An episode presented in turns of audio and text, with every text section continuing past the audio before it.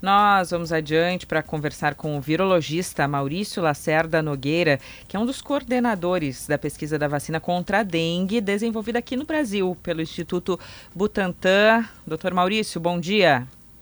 Bom dia, tudo bem? Tudo bem. Nós é, falamos bastante sobre a necessidade de vacinação, sobre o momento que o Brasil vive, especialmente aqui no Rio Grande do Sul, que apavora muitas vezes a população, e a falta de vacinas, de doses mesmo, desse único é, laboratório que está fornecendo nesse momento e que tem uma capacidade limitada. Por isso a gente buscou esse contato com o senhor para entender a quantas anda? Qual é a situação atual desse desenvolvimento de uma vacina aqui no Brasil?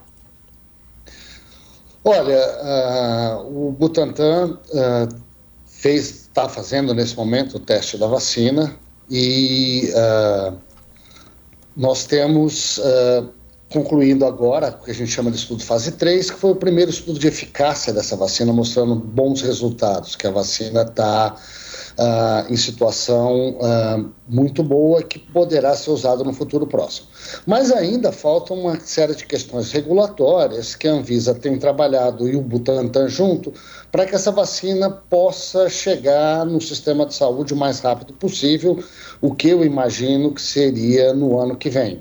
Agora, independente uh, da vacina do Butantan ou a vacina que esteja disponível no momento, uh, uma epidemia de dengue não vai ser resolvida com uma vacina agora.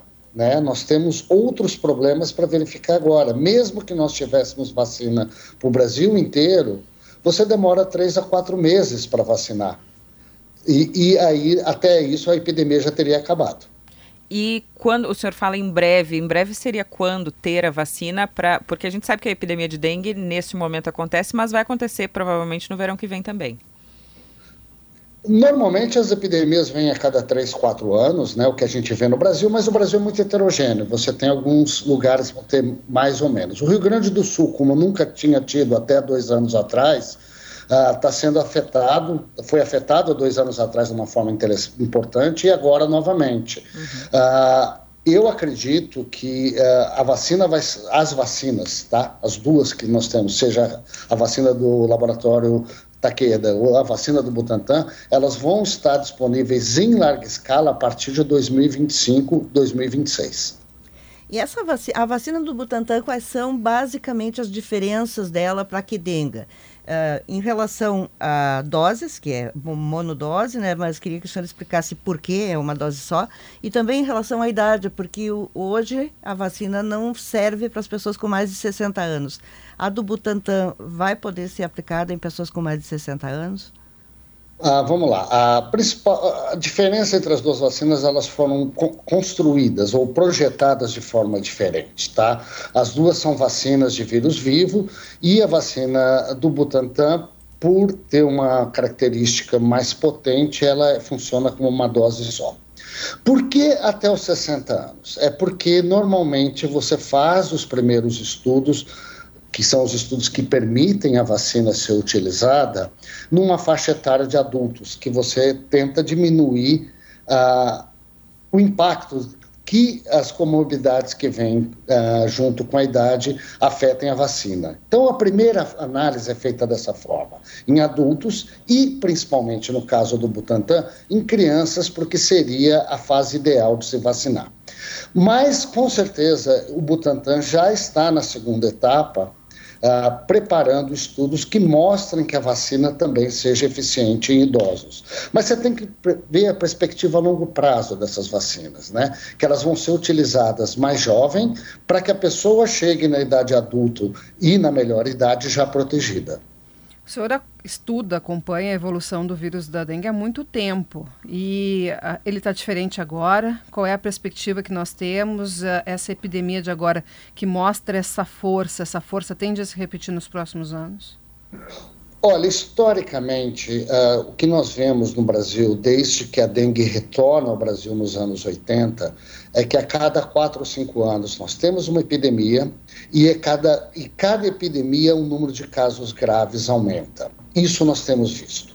Uh, o, só que o Brasil não é uma coisa única. Né? A, embora nós estamos tendo epidemias de dengue, aqui no Brasil a situação é diferente em vários locais. Por exemplo, no interior de São Paulo, nós estamos tendo uma epidemia uh, de dengue 1 e dengue 2. No Rio de Janeiro, dengue 2. Aqui em São Paulo, dengue 3 entrou. Aí, no Rio Grande do Sul, em trabalhos que nós fizemos junto com uh, o pessoal da Universidade Fevale, uh, em Novo Hamburgo, nós percebemos que o dengue principal aí no Rio Grande do Sul ainda é o dengue 1. Ah, então, existem variações também, mas o fato é, qualquer vírus da dengue pode causar doença grave. O senhor pode e... explicar para o nosso ouvinte de maneira didática aqui que é o dengue 1, dengue 2, dengue 3, dengue É, e a gente sempre tem muito medo da dengue hemorrágica, né, que é a mais perigosa. Vamos lá, uh, isso é, é fácil. O dengue 1, 2, 3 e 4, a gente podia chamar que eles são irmãos. São vírus muito parecidos, mas são diferentes. O dengue 1 é um vírus, o dengue 2 é outro vírus, o dengue 3 é outro vírus, o dengue 4 é outro vírus. Diferente do SARS-CoV, que a gente tinha o Covid, né, que a gente tinha um único vírus causando a doença, e dentro desse vírus a gente tinha variantes, né? Se lembra? Ah, tem a Omicron, tinha a Delta. No dengue, não, são quatro vírus diferentes, e isso causa problema. O que a gente sabe é que quando você tem infecção por um vírus e depois por outro vírus, você pode ter maior chance de ter a dengue grave, que antigamente a gente chamava de dengue hemorrágica.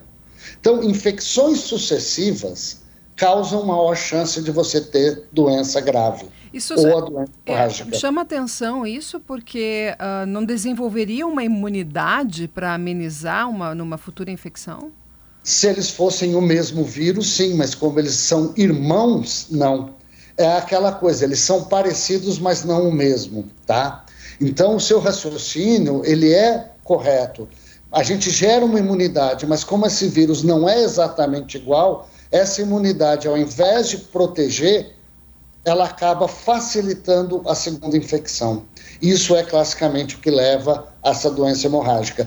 Então, vocês no Rio Grande do Sul, que tiveram a primeira grande epidemia de dengue agora, dois anos atrás, e estão tendo agora novamente, um novo vírus no Rio Grande do Sul pode causar uma epidemia de casos hemorrágicos ou casos graves. Quer dizer, a gente estava aqui falando com o senhor de vacina, e a sua especialidade é essa, mas não custa a gente lembrar que em não tendo a vacina e o laboratório japonês não consegue produzir a quantidade necessária que, que, o Brasil precisaria e que foi até encomendado pelo Ministério da Saúde, vamos repetir os cuidados que as pessoas podem, eh, devem ter para evitar que justamente essa epidemia se alastre? É, é, isso é fundamental. Uma coisa que a gente tem que lembrar é que o mosquito, ele basicamente ele cresce, ele nasce, cresce e pica na nossa casa e nos nossos vizinhos.